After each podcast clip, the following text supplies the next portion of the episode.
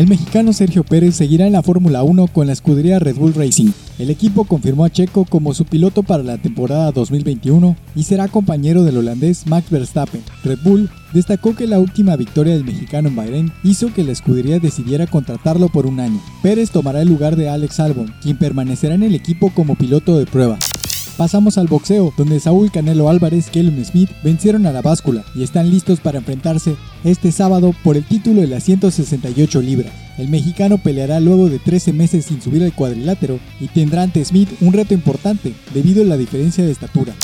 Por último, también el sábado se jugarán las semifinales de la Conca Champions entre el América contra Los Ángeles FC y Tigres frente al Olimpia de Honduras. Los ganadores de estos cruces disputarán la final el próximo martes.